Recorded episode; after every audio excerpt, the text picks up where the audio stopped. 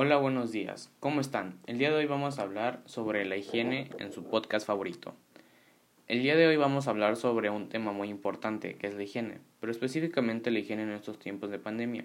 Es muy importante tener higiene en estos momentos de pandemia y es importante porque así podemos evitar contraer enfermedades. Algunas sencillas medidas de higiene que pueden ayudar a la salud de tu familia y a la de los demás es no tocarte la cara. Evita tocarte los ojos, la nariz y la boca. No tosas ni estornudes cubriéndote con las manos.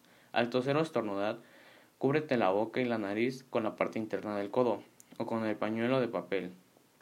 Desecha el pañuelo de papel inmediatamente. Lávate las manos. Si por todas partes oyes que debes de lavarte las manos y la razón es que es nuestra mejor defensa. Lavarte las manos frecuentemente con agua y jabón, al menos durante de 20 a 30 segundos.